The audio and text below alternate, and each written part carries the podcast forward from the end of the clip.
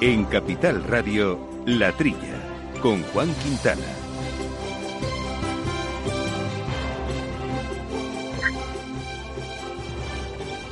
Muy buenos días, gente del campo, y buenos días a todos los amigos del campo y de sus gente. Bienvenidos una semana más, como siempre, a este su programa de agricultura, de ganadería, de alimentación, en el que poco a poco vamos analizando la actualidad del sector y desbrozando otros temas de interés. Un programa que hacemos, como siempre, con Néstor Betancor armando los controles técnicos y aquí, compañero habitual de micrófono, como siempre en esta crisis del coronavirus, también desde su casa, Jesús Moreno. Jesús, muy buenos días. Hola, buenos días, Juan.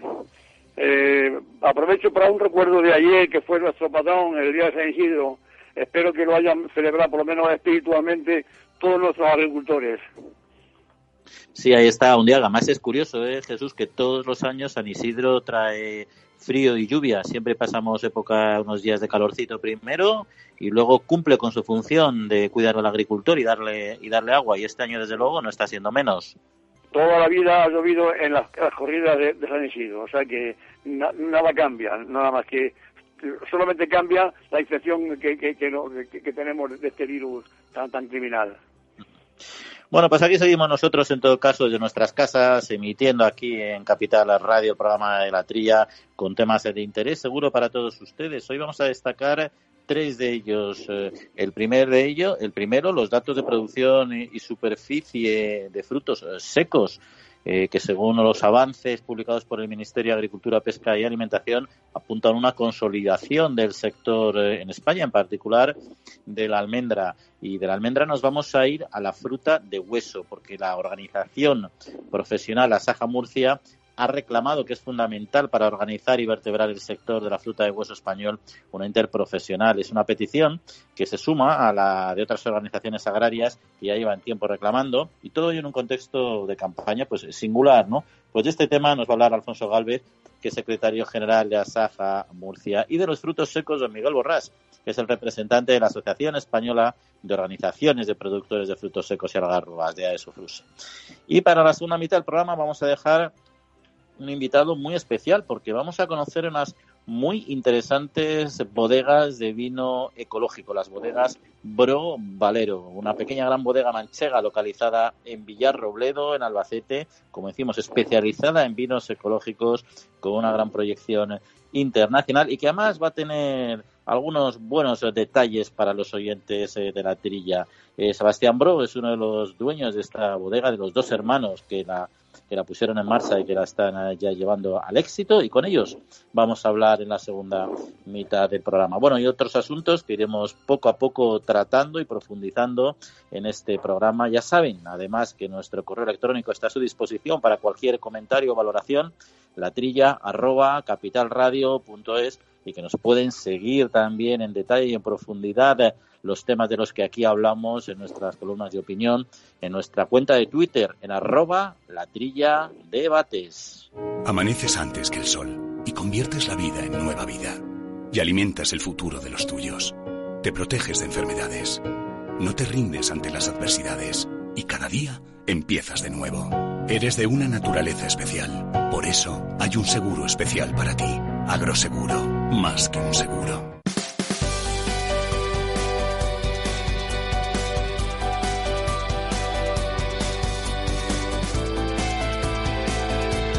Bueno, pues vamos a comenzar, Jesús, como siempre, haciendo un repaso a la actualidad. Bueno, aparte, porque es muy extensa, pero la principal actualidad del sector agrario en esta semana. Y si te parece, empezamos con las exportaciones de aceite a Estados Unidos que han alcanzado mínimos históricos. Según los datos publicados por el Departamento de Comercio Internacional estadounidense, se muestra que las importaciones de aceite procedente de España durante el mes de marzo no llegaron a alcanzar las 600 toneladas lo que supone, ojo al dato, un 92% menos que en marzo del año pasado.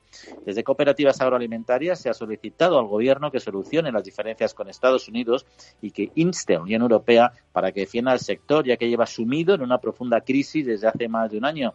Desde, concreto, desde que la administración de Trump impuso los aranceles al aceite de oliva español Otros países de, la Unión Europea, en cambio, están ganando presencia en Estados Unidos precisamente a causa de la caída española. Este es el caso de, Italia. Me parecía que se iba a resolver rápido, aceptablemente rápido, Jesús, pero el tema va muy para largo, ¿no? Bueno, vamos a ver, esto, esto del aceite con Estados Unidos, esto, entra del contexto general de nuestras relaciones actuales comerciales con Estados Unidos. esto engloba varios problemas. Sabrán nuestros oyentes que tenía encargado Estados Unidos a una a, Navantia, una de, nuestras este, de, construcción de barcos, le tenía encargado prácticamente 60 fragatas y sin embargo el presidente Trump la, ha desviado y, la van a hacer en Italia. Es decir, hay un contexto de, anti, de en España de antimedicanismo que ellos lo han palpado. Entonces el aceite pues ha sido uno de, nuestros perdedores, que, que, el aceite deriva de cuando cuando las, eh, subvenciones de, España a la Airbus entonces este fue cuando Estados Unidos tomó esta represalia con el aceite. Fíjate tú qué, cifras has dicho, ¿no? En el, en el 2019, en el mes de marzo, 7.500 toneladas se exportaron y este año 600, nada, nada menos. Sin embargo, fíjate, Italia, que, que, no está castigada, 9.150 toneladas que han exportado en, el mes de, marzo. Y hasta Túnez, incluso ya países que no son de la Unión Europea, 2.800 toneladas han exportado. Fíjate tú qué problema. Hay comerciantes españoles que tienen compromiso con Estados Unidos y están, están comprando aceite extranjero para exportarlo como, como aceite no, no español. O sea que es un caso es un caso flagrante de, de, ruina con, con, con, el sector eh, español del aceite. O sea que este, hemos importado aceite de fuera para que nuestras exportaciones parezcan, figuren como que son aceite no español. Ese es un, drama que, que, tiene, pero es dentro de un contexto general de nuestras relaciones actuales comerciales con Estados Unidos. Y esto es una prueba también de, lo lentos que son los procesos y los recursos en los organismos internacional, internacionales precisamente para resolver este, este litigio que está produciendo este, este importante trastorno. ¿no? Y luego otro asunto, nos vamos a la viticultura, en concreto a la de Rioja y Cataluña, que reclaman la cosecha en verde en una carta remitida a la consejera de Agricultura las organizaciones profesionales agrarias de La Rioja han solicitado esta medida y también el establecimiento de los fondos para su ejecución, bien mediante las salidas de minimis o a través de fondos europeos de desarrollo rural. Y en Cataluña, la Asociación de Jóvenes Agricultores también considera que estas medidas deben ser prioritarias, ya que el almacenamiento privado se tendría que aplicar en situaciones muy particulares y en concreto, como es el caso de los vinos con denominación de origen y con alto valor añadido. Bueno, es que eh, la, lo que lo que lo que pide La Rioja y, Cataluña en estos momentos en que todas las ayudas son pocas es que se que, se haga que, que se aplique las ayudas dedicadas a la poda en verde o sea la cosecha en verde es una es una cuestión que en España no es no era muy frecuente eh, es que consiste en quitarle fuerza a la viña es decir quitarle unas unas hojas y, unos brotes de, de los últimos brotes para, para que la cosecha se, se, concentre con más calidad y algo menos de cantidad. Ya digo que es una, es una, una práctica muy poco eh, aplicada en España. Sin embargo, en estos momentos, pues esto se reclama porque es bienvenido para, para las ayudas, ¿no? ya que son tan, tan, escasas. Fíjate, Cataluña, eh, bueno, la, medida de, de, destilación y que, que pide incluso para el cava eh, los cuales piden, piden los del Cava que se, que se destilen 600.000 hectómetros de vino base que, resultan excedentarios.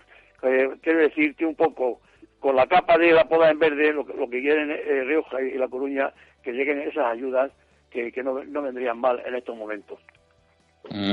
Y luego hay un asunto que está saliendo un poco peor de lo previsto. Recordarán nuestros oyentes las medidas, el apoyo europeo a las medidas de almacenamiento privado en distintos sectores, el vacuno, pero también en el porcino, pero perdón, también en el ovino y en el caprino. Bueno, pues en el vacuno también, eh, según los datos publicados por la Comisión Europea, los operadores españoles solo han presentado ofertas para almacenamiento de 46 toneladas de carne de vacuno. El sector solicita poder almacenar solo aquellas piezas que están teniendo problemas de comercialización y no la congelación total del cuarto trasero, como se recoge actualmente en la medida que regula la salida de almacenamiento privado. En otros países de la Unión Europea esta medida ha tenido más éxito, como es el caso de Polonia, que es un gran, que un gran productor, que ya ha solicitado congelar 400 toneladas para almacenamiento a 150 días. Bueno, esto es un caso que, que, está clarísimo que es una falta de, adaptación de esta ayuda a cada país. Yo creo que ha sido aquí hay, aquí ha faltado un poco eh, de, la, de flexibilidad. Es decir, no son los mismos la, la carne en, España que, en el norte, el norte, ¿no? La, la, medida es que requiere o exige que se, que, se almacenen solamente o la canal entera o, los cuartos traseros enteros. Claro, dicen en España y con razón que, que, esto conlleva a que hay ciertas partes de los cuartos traseros que, que se venden bien todavía en, España, pero esta medida les obliga a, congelar, o sea, a almacenar congelado todo el cuarto trasero. O sea, fíjate, en, en Polonia, sin embargo, allí, allí hay 400 toneladas de, carne congelada, porque allí, sin embargo, eh, el añojo no tiene la salida que, que, tiene en España, con lo cual quiere decirte que esta medida ha, debido debería ser más flexible y cada país eh, se, se, acople a sus costumbres de, consumo de, de, la carne. Es una cosa que clama al cielo. No sé si será cuestión de la negociación, de la negociación, pero el hecho real es que no tiene éxito eh, para nuestros ganaderos. Y además eh, es que es, curioso, nuestros oyentes lo van a entender eh, muy bien. Ha pasado lo mismo en el ovino y en el caprino, que de hecho no se ha pedido nada, se ha habido una línea abierta y se ha habido cero propuestas de por parte de España. Y al final es un poco lo que comentábamos aquí hace unos días, ¿no? Es decir, ahí la canal tiene piezas de distinto valor y hay unas piezas de valor más bajo que están saliendo muy bien al canal al canal de retail, a la distribución, al comercio. La gente está comprando tanto en ovino como en vacuno piezas normales, pero las piezas de, mal, de más valor esas eh, se están quedando fuera precisamente por el cierre del canal Oreca, que son las que se suelen adquirir en este canal. ¿Qué pasa? Que al final la canal es una, tiene las piezas que tiene y si solo y si congelas eh, y almacenas todo, pierdes un gran valor del resto de las de las piezas, pero si no congelas hay otras muchas que no las consigues sacar al mercado, ¿no? Entonces, efectivamente, el planteamiento de esta ayuda está bien en cuanto a la, propuesta como tal, pero está técnicamente mal definida y esto ha generado este este problema. En el fondo, lo que quiere decir es que la canal pues eh, hay esa producción desequilibrio por piezas. Pero bueno, vamos a un último tema, Jesús, antes de dar paso a nuestro primer invitado, y también es dentro del sector cárnico, y es que el COVID-19 está alterando el mercado del porcino, igual que otros muchos, ¿no? El confinamiento establecido para controlar el desarrollo de la pandemia ha modificado patrones de consumo y ha alterado, por tanto, mercados a nivel global. Las explotaciones de cerdo de cebo se han mantenido durante los meses de marzo y abril. Sin embargo, los ganaderos que compraron lechones en febrero y marzo a unos precios altos podrían tener eh, problemas debido a una caída en los precios que se viene percibiendo en las últimas eh, semanas. Bueno, em, este, el responsable de, la carne de, porcino, eh, Miguel Ángel Higuera, hace un, estudio meticuloso de cómo afecta al, sector del porcino esta situación. Efectivamente, en España, España pidió también tener ayudas al almacenamiento de, del ibérico y del cochinillo y eso la Unión Europea no lo ha aceptado. O sea, el, cerdo de capa blanca no, no tiene ningún problema. efectivamente, los que tienen problemas han sido los lechones, como tú dices, los que han comprado lechones en febrero y marzo los han pagado caros y ahora resulta que cuando salgan al mercado va a haber otro precio en lonja, con lo cual van a perder dinero en, en este caso. Nosotros el, las granjas de ciclo cerrado, es decir, las que tienen las que tienen todo el ciclo, desde que nacen los cochinos hasta que se salen para el matadero, esas tampoco tienen ningún problema, porque el cochinillo no se dedica al consumo en los restaurantes, sino que se emplea, como bien dice el nombre, ciclo cerrado para, para, la propia granja. Los, que tienen problemas han sido los que se dedican exclusivamente a hacer el cochinillo para la venta en restaurantes. Ahí está la crisis por, por, la, el cierre de todo el canal Orecta, restaurantes y cafeterías y restaurantes y, todo el sector de consumo, ¿no? En, España el 47% de, de, del consumo es doméstico, pero el 53% se dedica a la exportación, por lo cual está en ese sentido el cerdo de capa blanca pues ya digo que, no, está teniendo ese problema.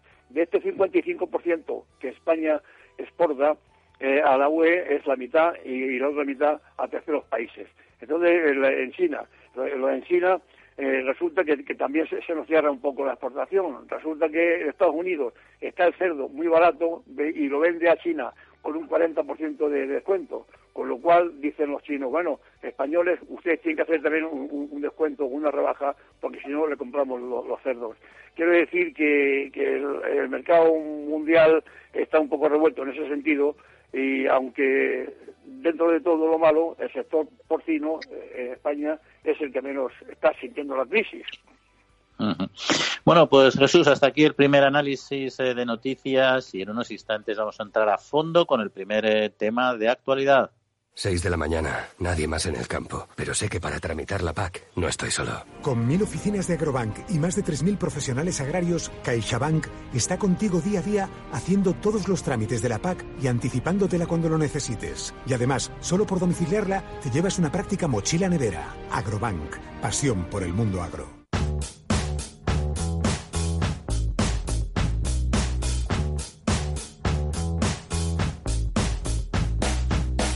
La Trilla, con Juan Quintana. La organización profesional agraria Asaja Murcia ha reclamado que es eh, fundamental para organizar y vertebrar el sector de la fruta de hueso español una interprofesional, una petición que se suma a la de otras organizaciones agrarias que llevan ya tiempo reclamando. Bueno, todo ello en un contexto de campaña singular, cuanto menos por la crisis del coronavirus. Y de fruta de hueso, precisamente, vamos a hablar con don Alfonso Galvez, que es secretario general de Asaja Murcia. Alfonso, muy buenos días. Hola, buenos días. Bueno, en primer eh, lugar, eh, ¿cómo, ¿cómo está yendo la campaña de fruta de hueso, tanto en producción como en calidad? Sí, pues el arranque, el inicio de la campaña de fruta en la región de Murcia, en general en toda España, está siendo positiva. Hay que tener en cuenta que ha habido una merma de producción en torno a un 20% de las variedades extratempranas y estimamos que para las variedades ya de temporada, de media estación, pues hay en torno a un 15% de reducción de cosecha. Esto unido al incremento del consumo de los hogares como consecuencia de, del confinamiento por el coronavirus, pues eh, las cifras de, un incremento de en torno al 36% de consumo de fruta y hortalizas en los hogares, pues eh, nos hacen eh, pensar que vamos a tener una buena campaña porque el inicio de las cotizaciones de los precios en origen pues están siendo razonables, sobre todo en la línea del cumplimiento de las modificaciones de la ley de la cadena alimentaria en la que se contemplan pues que tienen que cubrirse los costes de producción de los agricultores. ¿Y han tenido algún tipo de problema en cuanto a la recogida de frutas por falta de temporeros con estas limitaciones de movilidad debido al coronavirus o eso ha quedado solventado? Sí, inicialmente en la región de Murcia estábamos preocupados por la falta de mano de obra, pero también hay que tener en cuenta que dada la diversidad y el dinamismo que tiene la agricultura murciana, pues el número de trabajadores vinculados al sector es más permanente. Hay eh, cerca de 80.000 trabajadores eh, que de una manera u otra tienen vinculación con el sector, ya que van eh, sucediendo su prestación de servicios en las distintas campañas agrícolas en la región. Y el problema no es tan grave en la región de Murcia, pues como en otras zonas de España, como pueda ser Cataluña, Extremadura o parte de Andalucía, donde han tenido serios problemas para cubrir la mano la demanda de, de mano de obra que tiene el campo. Eh, aún así, eh, hay alguna dificultad pues para poder atender eh, con normalidad la campaña, pero como te digo, estamos supliéndolo gracias a esa bolsa de trabajo puesto en marcha nuestra organización a nivel nacional y, y, a, y a la capacidad que tienen los empresarios pues de eh, seleccionar con rapidez a los trabajadores necesarios pues para afrontar las labores de recolección. Y me comentaba el tema de, cómo ha evolucionado el consumo favorablemente en esta época de coronavirus en el mercado interior. También los mercados exteriores, eh, estados terceros y otros países de Europa se están comportando adecuadamente. Sí, principalmente los países de la Unión Europea, que es nuestro mercado natural de exportación, pues eh, están comportándose con, normalidad. También eh, ha tenido incidencia el incremento en el consumo, puesto que todas las autoridades sanitarias están recomendando una alimentación variada y saludable y, para eso es necesario consumir gran cantidad de frutas y hortalizas y también porque desde el primer momento exigimos al gobierno de España y a las autoridades europeas que se garantizaran los corredores de transporte para que se garantizara también la llegada de esa mercancía, de esa fruta y hortalizas a todos los mercados de destino de la Unión Europea. Eh, ustedes han planteado la necesidad de, o la importancia, sí, o necesidad de que se articule una interprofesional en este sector, que debe ser de los pocos que todavía no la tienen en funcionamiento, ¿no? Eh, ¿por, qué, ¿Por qué no hay y, cuál es la necesidad real eh, de esta organización?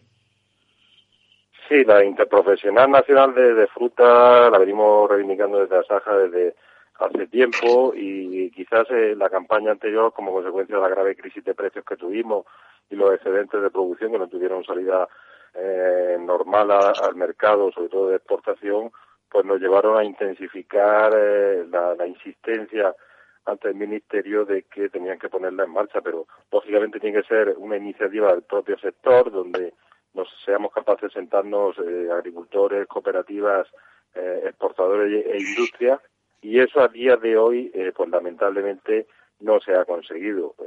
una interprofesional eh, tiene que velar por eh, una ordenación de la oferta, eh, insistir e incidir fundamentalmente en la promoción de las frutas y también pues hacer un seguimiento de los mercados y también contribuir a, generalizar las buenas prácticas comerciales y que haya un uso masivo de los contratos de compraventa de la fruta con un precio cierto y como decía anteriormente con el cumplimiento de las disposiciones establece la ley de la cadena alimentaria en cuanto a que se cubran los costes de producción que tienen los agricultores. Don Alfonso Galvez, secretario general de Asaja Murcia, pues muchas gracias por atender la llamada de la trilla y hasta otra ocasión un saludo. Muchas gracias y un saludo para usted y para todos sus oyentes. Buenos días. Amaneces antes que el sol y conviertes la vida en nueva vida. Y alimentas el futuro de los tuyos. Te proteges de enfermedades. No te rindes ante las adversidades y cada día empiezas de nuevo. Eres de una naturaleza especial. Por eso hay un seguro especial para ti. Agroseguro, más que un seguro. El Foro Interalimentario trabaja por conseguir los mejores productos con la máxima calidad a los mejores precios, velando por garantizar la seguridad de la cadena alimentaria sostenible desde su origen hasta que los productos llegan al consumidor. Para ello cuenta con el compromiso de las empresas que lo integran, que apuestan por la seguridad, la calidad, la investigación, la innovación y la justa retribución de todos los agentes de la cadena.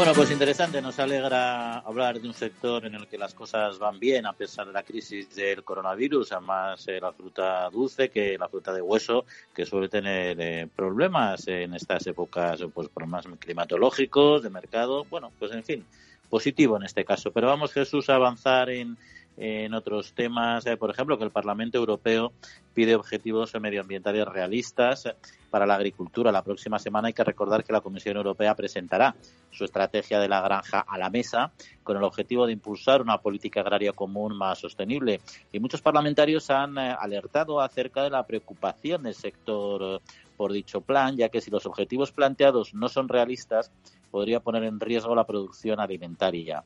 Durante el debate llevado a cabo en comisión parlamentaria, muchos eurodiputados ya han preguntado a la comisaria europea de Seguridad Alimentaria los aspectos relacionados con la reducción del uso de pesticidas, por ejemplo, y de fertilizantes, y han eh, alertado del riesgo si no hay alternativas para su uso. Hombre,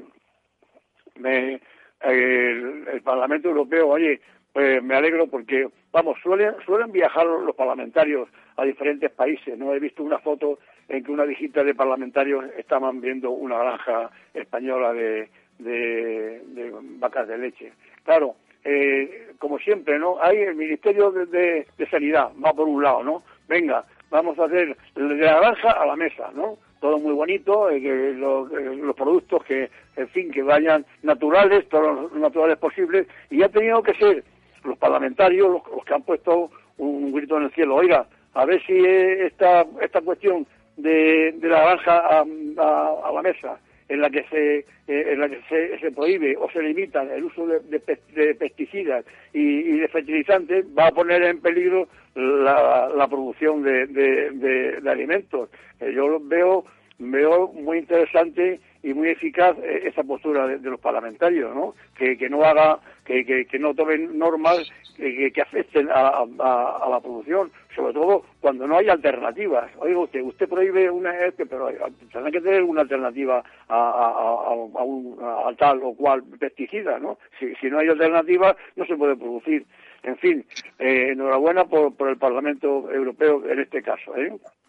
Sí, sobre todo a ver si convencen a, a la comisión y básicamente que no cedan a presiones de determinados grupos que piensan que es fácil suprimir directamente determinados productos fitosanitarios, que además muchos de ellos están, bueno, todos los que están en el mercado cuentan con el apoyo incondicional, con los informes científicos de, la EFSA, de la Autoridad de Seguridad Alimentaria, que es quien garantiza precisamente eh, que son inocuos eh, si se hace un uso correcto de los mismos, ¿no? Luego están las medidas excepcionales, las excepciones, perdón, que se pueden aprobar en determinados momentos a nivel nacional precisamente porque no hay una solución tecnológica a un producto y los estados pueden pues dar autorizaciones eh, temporales, pero bueno, esto no deja de ser un parche. Lo importante es que se regule al mismo ritmo que es capacidad de que, que, el, sector tiene capacidad la industria de poner nueva tecnología en el, eh, en el mercado, porque si no al final podemos llegar a tener en un caso extremo un problema de falta de, suficiencia alimentaria, ¿no? Pero vamos a pasar de lo que es eh, este proyecto, este interesante proyecto de la granja a la mesa, por otra parte, a el de la caza, porque se ha solicitado eh, incluir eh, la caza en la fase en la fase 1 del desescalamiento de la crisis. La Real Federación en concreto española de caza ha hecho esa solicitud de que esta actividad se incluya dentro de las actividades deportivas de ocio y naturaleza que se puedan practicar en esta fase 1, como decíamos.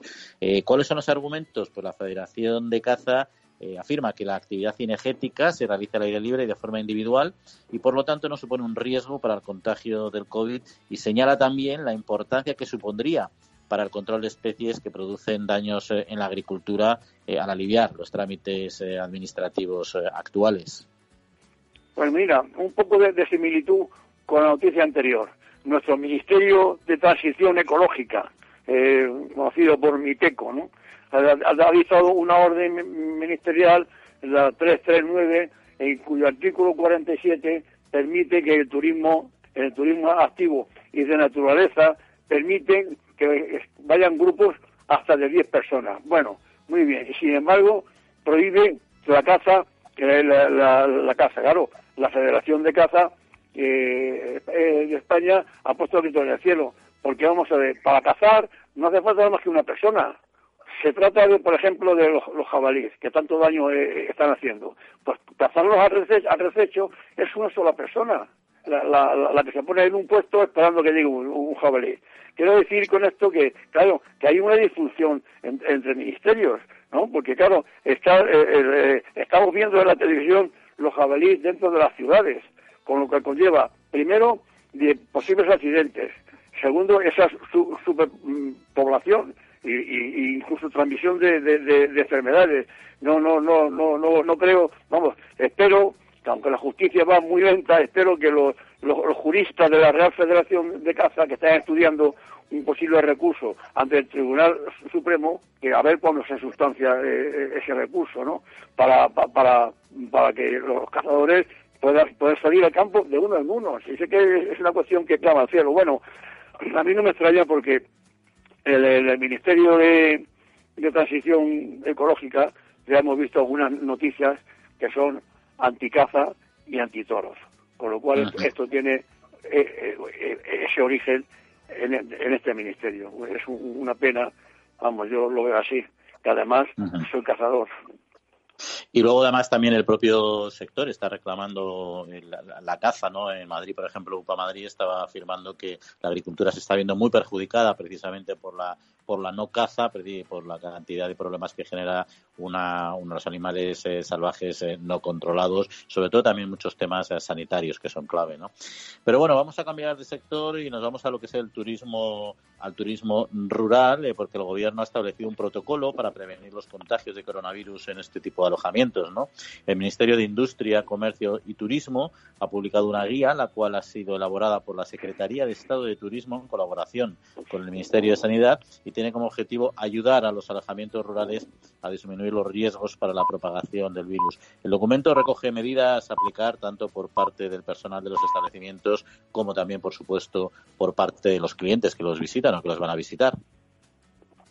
Bueno, pues hombre, eh, mm, eh, lo veo estupendamente. Vamos, todo lo que estamos haciendo en las ciudades y que, y que sabemos sabemos eh, las normas, porque ya nos, lo dicen todos los medios, eh, las normas, las normas dictadas por, por, el gobierno, eh, la, la, frecuencia en lavarnos las manos, algún líquido desinfectante, la distancia entre nosotros, que eso se, se, lleve al campo.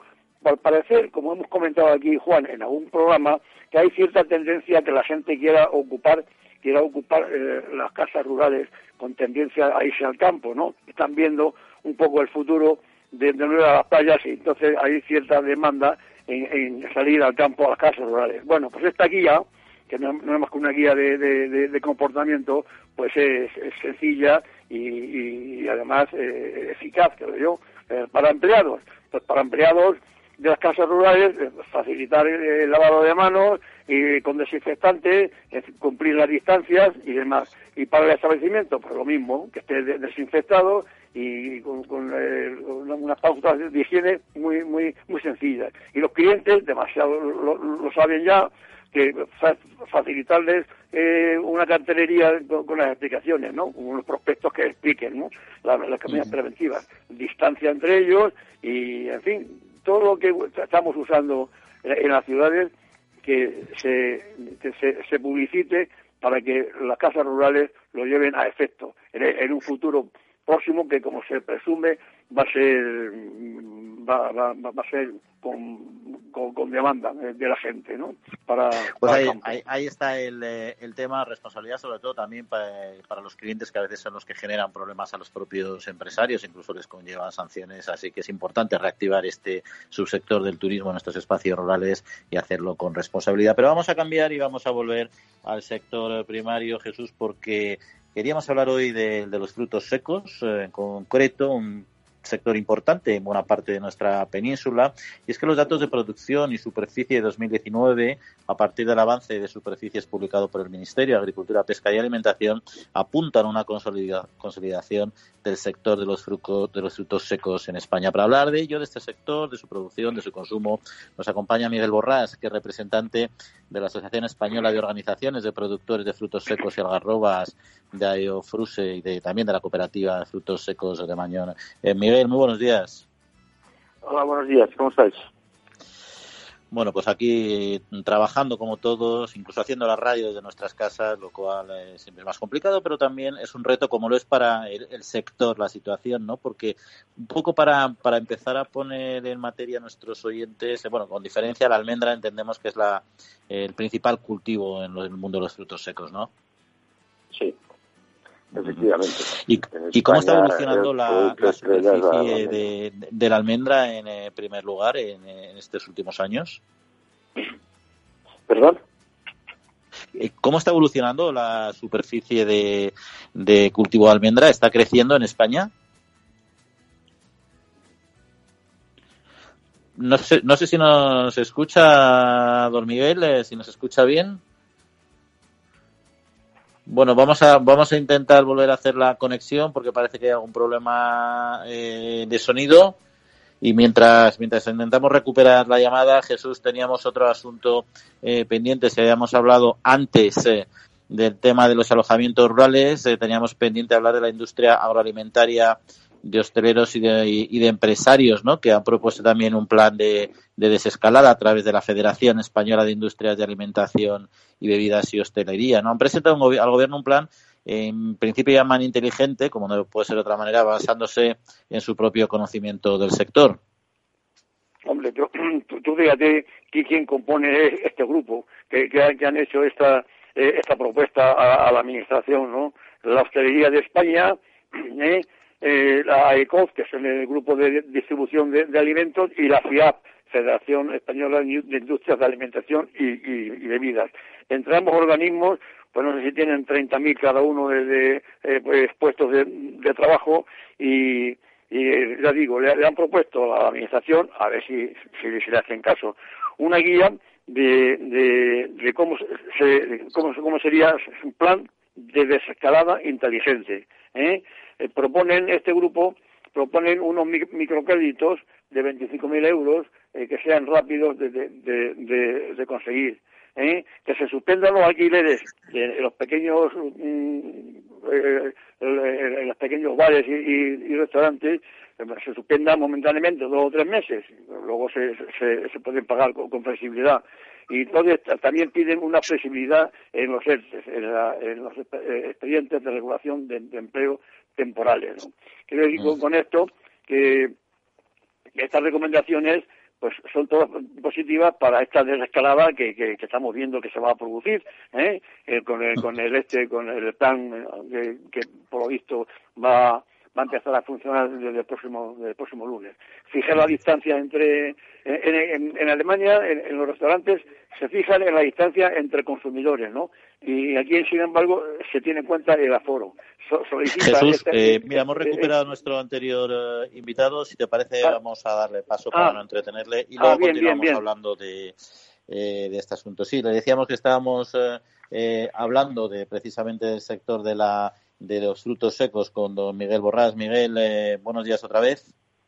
Hola, buenos días. Sí, habíamos dejado el tema, simplemente por tener un poco la foto, en saber cómo está evolucionando el cultivo de la almendra en España en cuanto a superficie, fundamentalmente. Bueno, eh, este año en el último anuario ya, ya estamos con 687.000 hectáreas, de las cuales hectáreas en producción del año 2019 fueron 580.000, ¿no? Para y para el, año 2020, ¿no? Eh, entran en producción ya unas 10.500 hectáreas nuevas en regadío, más eh, 9.210 hectáreas en secado. ¿no? Y, y, la evolución de la, de la superficie está siendo eh, alta eh, con unos, eh, unas inversiones que se hicieron hace unos años precisamente en almendro intensivo, ¿no? ¿Están, dando, ¿Están entrando ya todas en producción o todavía queda mucha superficie por entrar en producción? Bueno, para, para, entrar en producción todavía nos va a quedar alrededor de unas 20.000 hectáreas más en secano y, en, ay, perdón, en regadío, y en, y en secano pues quedan muchas más, ¿no? Todavía quedan aproximadamente unas 60.000 hectáreas. este, este sector en su momento, hace unos años, tuvo un repunte muy importante de precios. Esto animó precisamente lo que era la, la entrada en producción de nuevas eh, explotaciones. Al haber entrado, haber incrementado, se, se, ha incrementado la superficie, aumenta por tanto la producción, ¿está afectando de manera importante al mercado? Es decir, ¿se están sosteniendo los precios a un, a un nivel eh, razonable? No. Eh, recientemente, pues con, eh, con todo lo que estamos padeciendo, debido a, a, a parte, en parte agravado todo por el COVID, eh, pues los precios están bajando. ¿Y por qué digo agravando? Bueno, pues porque hay parte del consumo pues que se está resintiendo. Todo lo que va a industria, todo lo que es eh, el mercado de Oreca, pues son mercados que eh, llevamos dos meses parados. ¿no? Entonces, eh, eh, hay una afectación importante. Luego ya la publicación de, nueva, de la estimación de cosecha americana y en España también vemos que hay muy buena cosecha, pues todo hecho ha hecho, esto ha provocado pues eh, una caída de precio porque se ha estado intentando vender como sea lo que los restos de la cosecha de 2019. Y en este contexto, el mercado, la almendra estadounidense, por ejemplo, cómo se está eh, comportando? Bueno, es la que nos está marcando la bajada de precio. eh, se está, eh, ellos están vendiendo. También hay problemas hoy en el mundo, pues, de, de retirada, o sea, no todos los contratos hoy se están cumpliendo y además pues en algunos países como puede ser la China como puede ser la India algún país del norte de África pues en los puertos hay una saturación de eh, retirada de productos eh, pues eh, don Miguel Morras no lo queremos entretener más, que sabemos que está eh, también ocupado y en representación de Fluso también le agradecemos el que nos acerque este sector a los micrófonos aquí de la trilla en Capital Radio. Un saludo. Un saludo, un abrazo. Bueno, y les recuerdo que están ustedes escuchando la trilla aquí de Capital Radio, como siempre, hablando de nuestro campo. Foro Interalimentario es una asociación sin ánimo de lucro que agrupa empresas punteras del sector agroalimentario que trabajan con más de 22.000 pymes y productores primarios. Las empresas del foro sustentan más de 90.000 puestos de trabajo y destinaron casi 200 millones de euros a actividades de investigación e innovación y al desarrollo de nuevos sistemas de producción alimentaria.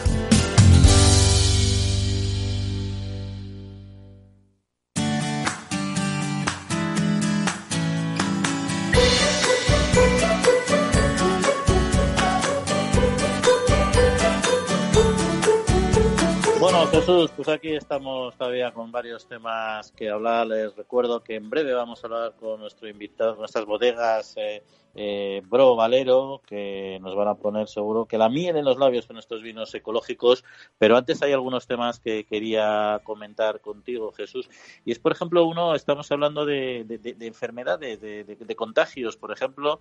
Eh, en este caso no, no, estamos hablando de coronavirus, no, no, no se preocupen. Pero sí que varios supermercados, por ejemplo, en Francia, han retirado del mercado huevos vendidos bajo diferentes marcas debido a la posible contaminación de salmonera. Un retiro eh, que ha, ha afectado a más de medio millón de huevos, pero no ha habido comunicaciones por otra parte oficiales de las autoridades y no se han reportado enfermedades, ¿no? Carrefour eh, ha sido parte de este retiro con, tres de ellos, con tres de grandes eh, lotes, también Auchan en Francia. En fin, ya sabemos, alimentos contaminados con salmonela que generalmente no se ven, que no se huelen, que tampoco se detecta por el consumidor, pero que tiene problemas eh, importantes. En el fondo, eso también nos está diciendo que el sistema que el sistema de control funciona en el país galo. Y luego hablaremos de España también. Bueno, hombre, el momento es de, de, alerta máxima, ¿no? Los síntomas de la salmonela son una, diarrea y una fiebre eh, entre que se, se, muestran entre las 12 y 72 horas de, de, después de haber ingerido algún alimento con salmonela. Claro, en estos momentos de, sensibilidad, pues que, que, salten las alarmas, pues no es nada extraño, ¿no? Afortunadamente, pues se, se ha controlado estos estos huevos y, su origen y todos los, los, todos los establecimientos de Carrefour donde estaban estos huevos se han retirado del mercado. No me extraña que salte la alarma en estos momentos tan sensibles que tenemos con nuestro problema principal, que es el COVID-19.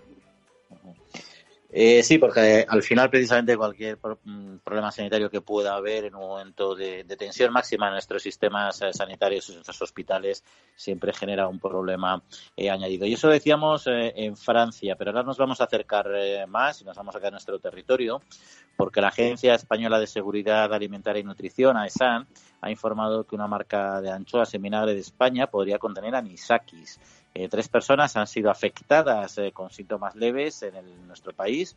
El producto involucrado en concreto es boquerones en vinagre de la marca Pescados Medina, en envases de plástico de 250 gramos. Y AESAN fue informada a través del sistema coordinado para el intercambio rápido de información de una alerta enviada por las autoridades sanitarias, en concreto de Andalucía. Sí, pues igual, te digo desde lo de antes, ¿no? Hombre, la Agencia Española de Seguridad Alimentaria pues está en, constante trabajo y ojo aviso para cualquier complicación. Esto de la anisakis, precisamente eh, en España, pues es, más frecuente por, la costumbre que tenemos de comer, no pescado crudo, pero sobre todo mmm, boquerones en vinagre, ¿no? Eh, actualmente lo, recomendable es cogerlos y congelarlos durante un 24 o 48 horas para que para que se vaya eh, la, posible infección de anisaki, que es una cuestión eh, importante. Y hay gente que le afecta muy importantemente lo, de lo, de anisaki, ¿eh? es una cuestión de unos problemas estomacales que, que, llegan, vamos, al, al, internamiento, por supuesto, incluso algunas intervenciones quirúrgicas, ¿no? En Italia también ha sido de la, la ESAN, eh, la agencia que, estamos comentando, eh, estos, estos, estos boquerones que tú has comentado, Juan, de Pescador Medina, que bastante tienen ya con la publicación de, de, la marca. Esto pone aquí que en julio del 2020 sería la fecha de caducidad, eh, o sea que estamos en, en, perfecta época de, consumo. Es un estudio que, que se ha hecho entre el 2000 y el 2017, o sea que son bastante, bastante tiempo, se han detectado 236 casos en la Unión Europea de, infección de, de, anisakis. Y como te digo, en España y en Italia, los países que tienen por, costumbre comer estos boquerones, han sido los, que más se han afectado. Ya digo, 236 casos en, en, 17 años. No me parece una cantidad excesiva, ¿eh? Y, también ha habido otros estudios, por ejemplo, en la Universidad de Washington también han hecho otro para valorar por qué está, intentar averiguar por qué a pesar de los consejos que se dan de manera cada vez más frecuente y las recomendaciones está aumentando eh, el anisakis. No hay investigadores eh, eh, no se sabe exactamente a qué es debido el incremento de las últimas décadas, pero sí ya se empieza a vislumbrar que influye el cambio climático, eh, más nutrientes de los fertilizantes, la propia escorrentía, o sea, lo que es el, el, correr del agua, lo que genera la erosión precisamente, y un aumento en las poblaciones de mamíferos marinos durante el mismo periodo. En fin, eh, son pequeños avances, no se sabe realmente a ciencia cierta el por qué, pero la mejor manera, ya saben, es evitar comer pescado o calamar crudo o poco cocinado. Pero lo que en ningún caso hay que dejar de tomar eh, es un buen vino, como siempre, eh, con moderación y de la forma adecuada, sobre todo cuando es un vino de calidad, cuando es un vino ecológico, que es de lo que hoy vamos a hablar. Nos vamos a acercar a una pequeña gran bodega manchega localizada en Villarrobledo, en Albacete,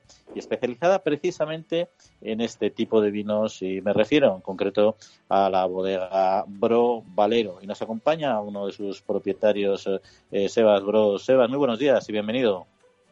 Sí, ¿qué tal? Buenos días, Juan. Bueno, ¿quiénes, eh, ¿quiénes formáis eh, esta bodega y desde cuándo os habéis metido en este apasionante mundo del vino? Bueno, vamos a ver, somos una bodega pequeña, somos, una bodega familiar, eh, en la que, bueno, yo como ingeniero agrónomo, pues, bueno, sé que llevo fundamentalmente el, peso de la misma, ¿no? La parte técnica, gestión, etcétera.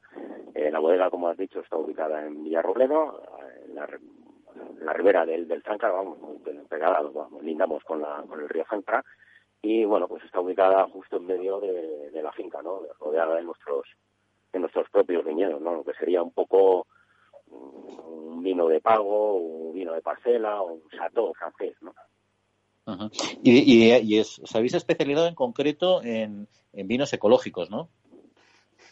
Sí, bueno, vamos a ver. Eh, nosotros lo que elaboramos todo, lo que los, vinos, los cuatro vinos que, tenemos, un blanco y tres tintos, eh, son todos ecológicos, sí. ¿Y por qué? ¿Por qué tomasteis esta, esta, esta decisión? Bueno, vamos a ver, el hacer un poco vinos ecológicos es, eh, acogernos a la agricultura ecológica es un tema más de, vamos a decir, una manera de ser, ¿no? una forma de entender la vida, una forma, una filosofía de vida. ¿no? Creemos en, en la agricultura ecológica, en el cuidado del medio ambiente. Eh, por ejemplo, nosotros toda la finca está en, ecológico, sin embargo, nada más elaboramos pues un, un 10% así de la uva que, que producimos, ¿no? O sea, nosotros elaboramos una pequeña parte de, vino y el resto de la uva eh, la vendemos. El 90% de la uva eh, restante la vendemos y sin embargo producimos todo en, ecológico, ¿no? Y dices que es una pequeña bodega. ¿Cuánto producís aproximadamente de, vino al año? Sí, vamos a ver, nosotros en embotellado estaremos en torno a unas 10, 15 mil botellas al año, más o menos. En fin, pero en todo caso son estas pequeñas, grandes producciones, ¿no? Son como producciones pequeñas que permiten cuidar mucho también el, el producto y acercarlos a ese modelo que tanto se habla de lo que es un producto, un producto gourmet, ¿no? Sí, sí, exacto. Bueno, ¿y usáis vuestra propia uva o tenéis eh, que comp también uva agricultores de la zona? No, no, utilizamos toda la uva que elaboramos, es nuestra, es más como te decía, eh, nosotros elaboramos a lo mejor en vino, eh, a lo mejor el, como mucho el 10% o así del, del agua que producimos. Entonces nos sobra, nos sobra con nuestra propia uva. ¿eh? Y, y, Sebas, eh, de cara al consumidor que no conozca todavía mucho la diferencia de un vino u otro, ¿cuáles son las diferencias principales eh, de la producción de un vino ecológico respecto a uno convencional, tanto en campo como en bodega? Sí, bueno, vamos a ver. Eh, el tema de las diferencias de un convencional a un ecológico, fundamentalmente, es que eh, está sometido a una reglamentación, a una, a una normativa europea, eh, que te hace tanto cumplir una serie de, normas, tanto en bodega, en la elaboración, como en la viticultura, en la producción de la, de la uva, para que se te pueda certificar como vino ecológico. O sea, vamos a ver, la, sobre todo es que tienes prohibidas tanto ciertas prácticas, tanto agrícolas como, como en bodega, tanto en campo como en bodega, ciertas prácticas como agrícolas como enológicas, ¿eh? igual que productos, eh, fundamentalmente, por ejemplo, en viña, fitosanitarios, o, o en, por ejemplo, o de abonos, o en bodega, pues productos enológicos. O sea, estás limitado, son mucho más restrictivos y tienes un número mucho más eh, limitado de productos que, te permiten utilizar, tanto en productos como, como en prácticas, ¿no? Eh, sí, Sebas, nos acompaña también Jesús Moreno, que le quería hacer alguna pregunta. Sí, Hola, Jay, buenos días.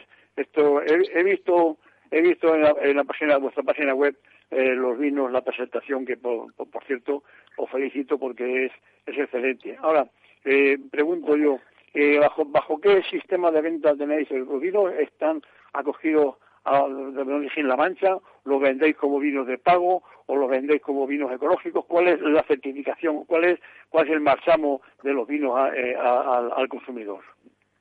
Sí, vamos a ver, nosotros efectivamente eh, estamos acogidos, los vinos que tenemos están acogidos a la biomancha, los vinos que están en la web están acogidos a la biomancha, entonces eh, tenemos que pasar una certificación de, de una certificadora independiente que nos certifica el vino bajo la normativa y la reglamentación, la normativa que, estipula la, denominación de origen La Mancha. Y, eh, igual que he comentado antes, también tenemos, bueno, es la misma certificadora, la misma empresa, una auditora externa, que también te certifica los vinos como ecológicos. O sea, tendríamos dos certificaciones, la de la denominación de origen y la de la certificada, la ecológica, la de vinos ecológicos. He visto, he visto que tenéis los, los, eh, consumidores internacionales, eh, los eh, consumidores extranjeros en general, alemanes, ingleses, etcétera, suelen ser muy aficionados a productos ecológicos. De hecho, nosotros somos grandes productores en general, pero peores consumidores, ¿no? ¿Los vinos que elaboráis en vuestra bodega tienen buena demanda en, en otros países? Vamos a ver, nosotros principalmente, fundamentalmente, vamos a exportación bien porque sea por el tipo de vino o bien porque sea ecológico, que, influye mucho, sobre todo en, eh, depende de los países, por ejemplo, como comentaba, es Alemania, el centro, Europa, eh, si hay más demanda o se entiende más el vino ecológico, eh, más que en España, por supuesto, y eh, pues bueno, hay, hay mayor demanda. y, si, y si nos tuvieras que elegir uno de tus vinos, ¿cuál sería tu hijo, tu hijo favorito, el que, el que más os gusta a vosotros, a los dueños de la bodega? Bueno, eso, eso preguntárselo a un padre cuál es su hijo favorito, eh, no te lo va a decir, no, bueno, es, es complicado, no, vamos. A ver, el, eh, en realidad no tienes una predilección o un favoritismo por, por un hijo o por, por un vino en particular. Cada uno es diferente, tiene sus particularidades y bueno, eh, mm. no, no, no, de todas formas también depende mucho de los gustos. Cada uno, el vino, gracias a Dios, es muy muy subjetivo, entonces pues esa subjetividad, cada uno tiene sus gustos y cada uno tiene sus predilecciones, ¿no? O sea, dependería un poco de cada consumidor qué tipo de gusto, eh, qué tipo, sí, qué tipo de, de, vino le pueda gustar y por variedad o por elaboración o por envejecimiento y bueno, pues cada uno tiene bueno, entonces, hay, hay, lo mejor es que efectivamente los oyentes de la trilla los prueben y para ello eh, se, entiendo que tenéis una plataforma de venta online donde si uno puede acceder y hacer la compra con las pasarelas de pago eh, habituales, ¿no? Eh, ¿Dónde puede una persona que esté escuchando y quiera comprar vuestros vinos, dónde tiene que, entrar para poder hacer, verlos primero, conocerlos y luego comprarlos? Sí, vamos a ver, eh, como bien has dicho, en nuestra página web, en www.brovalero, todo seguido, brovalero.com, tenemos un apartado de, de venta online, un carrito, el típico carrito, carrito que aparecen en las, en, las webs de venta online. Y bueno, pues para los oyentes de, de la trilla, eh, hemos habilitado un cupón descuento, eh, eh, que poniendo la palabra clave, la trilla, en minúscula, todo seguido, ¿no? pues puede acceder a comprar cada uno de nuestros vinos y se le aplica un 15% de, de descuento para los oyentes del, del programa, poniendo esa, la palabra clave esa, ¿no? Que te he comentado, la trilla, todo seguido en minúsculas. Ahí ya lo habíamos, ya lo habíamos anticipado que ibais a tener un detalle con nuestros oyentes, así que lo vamos a, recordar porque estoy seguro que muchos de ellos les apetecerá probar un buen vino ecológico, un buen vino muy reconocido también fuera eh, de España en sus, con sus distintas variedades y tipologías y eso en concreto los vinos Brovalero. Voy a recordar la página web que es www.brovalero.com, la primera con B y la segunda con V, www.brovalero.com y ahí entran en el carrito de la compra, pueden hacer sus compras y ya saben que sin el cupón que tienen habilitado, en el espacio que tienen habilitado, ponen la trilla, todo seguido y en minúsculas, tendrán un descuento de un 15%. Eh, por ciento. Pues ahí, ahí está. Animamos, por supuesto, a que los conozcan, también a que se consuma, como siempre, eh, con moderación. Y una última pregunta ya, se base porque además de lo que es la parte comercial, tenéis un cierto compromiso ambiental, ¿no? Yo creo que ahí habéis combinado lo que es el viñedo con, con los chopos, ¿no? Sí, Vamos a ver, no, bueno, igual me comentaba antes lo del tema del vino ecológico la agricultura ecológica, es un tema de filosofía de vida o de forma de entender un poco la, vida, pues eh, vamos a ver, en nuestro eh, a nuestra ayuda al medio ambiente, pues entendimos hace ya pues, 15 años así que ya, ya que llevamos en, ecológico, pues como lindamos con el río Záncara, que es la, la, la vega del río Záncara, pues toda la vegetación de ribera estaba estaba perdida. Y, entonces pues bueno pues eh, nos propusimos mi hermano mis hermanos y yo pues eh, replantaron llenar la vegetación la, la, ribera del río pues con vegetación de ribera. Entonces pues plantamos chopos un poco pues para entre otras cosas, no solo por un tema paisajístico o estético, sino también, bueno, pues para intentar compensar un poco eh, la elaboración que genera CO2, pues para compensar un poco esa generación, esa formación de, CO2, pues compensarlo con lo con esta masa vegetal, ¿no? Con, estos con estos chopos. Entonces, podríamos decir un poco que tenemos una huella de carbono cero o, o CO2 igual cero, como le queramos decir, ¿no? Un poco esa, es un poco la idea. Fue la idea en aquel momento y, bueno, pues, pues sí, como apoyo, como ayuda o como concienciación medioambiental. Pues ahí está, una bodega con vinos ecológicos, con vinos eh, de calidad, con vinos con gran presente y una gran proyección, los colegas Bro Alero, que además tienen el detalle con los oyentes eh, de la trilla de darles un 15% de descuento si acceden a través de su página web www.brovalero.com, la primera con B y la segunda con V, y en el cupón incluyen la palabra la trilla, todo seguido y en minúsculas. Eh, Sebas Bro, pues muchas gracias por acompañarnos aquí en la trilla de Capital Radio y mucho éxito como siempre con vuestra bodega y con vuestros vinos. Un saludo. Muy bien, muchísimas gracias, Juan. Un saludo. Hasta luego. Bueno, Jesús, pues aquí están vinos en pequeñas producciones que a veces uno encuentra grandes sorpresas, como son estos vinos, ¿no? Bueno, pues pueden hacer maravillas. Tú fíjate, tiene 69 hectáreas de, de viñedo. A poco que, que produzcan 4.000 kilos por hectárea, nos plantamos en 270.000 kilos. Y sin embargo, nos ha dicho el bodeguero, el dueño Valero, nos ha dicho que, que comercializa unas 15.000 botellas. Que he, he querido entenderle, ¿no? A, un kilo, un kilo y cuarto por, por, botella, un kilo de uva, se, se gastan 15.000 kilos de uva. Tú fíjate, pueden seleccionar incluso grano por grano. Quiere decirte que pueden hacer maravillas con, con, este vino de, de, de, élite. De sobra uva, ha, dicho nuestro invitado que el resto de la uva la venden a otras bodegas de, allí, de, la zona de, Villarrobledo. con lo cual me imagino que cogerán la élite, o sea, la, la jet set de, las uvas que producen allí en el río Záncara. Conozco la zona y es desde luego muy bonita y muy muy idónea para, hacer un, un, un, de calidad. Pues ahí está, ahí están las bodegas y el obsequio para nuestros oyentes ese 15% de descuento del que vamos a hacer seguro buen uso. Bueno, Jesús, pues se nos va acabando eh, el tiempo, probaremos estos vinos ecológicos y nos tenemos que despedir y esperando que todos hayan pasado un buen día de San Isidro, ayer por la lluvioso día de San Isidro y hasta la próxima semana que volveremos con más, ¿no?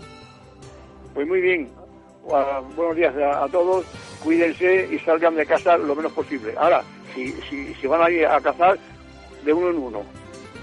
Ahí está, agradecemos a Néstor Betancor, mando de los controles técnicos, a todos ustedes, buena semanita y en siete días volvemos a estar con ustedes, que disfruten.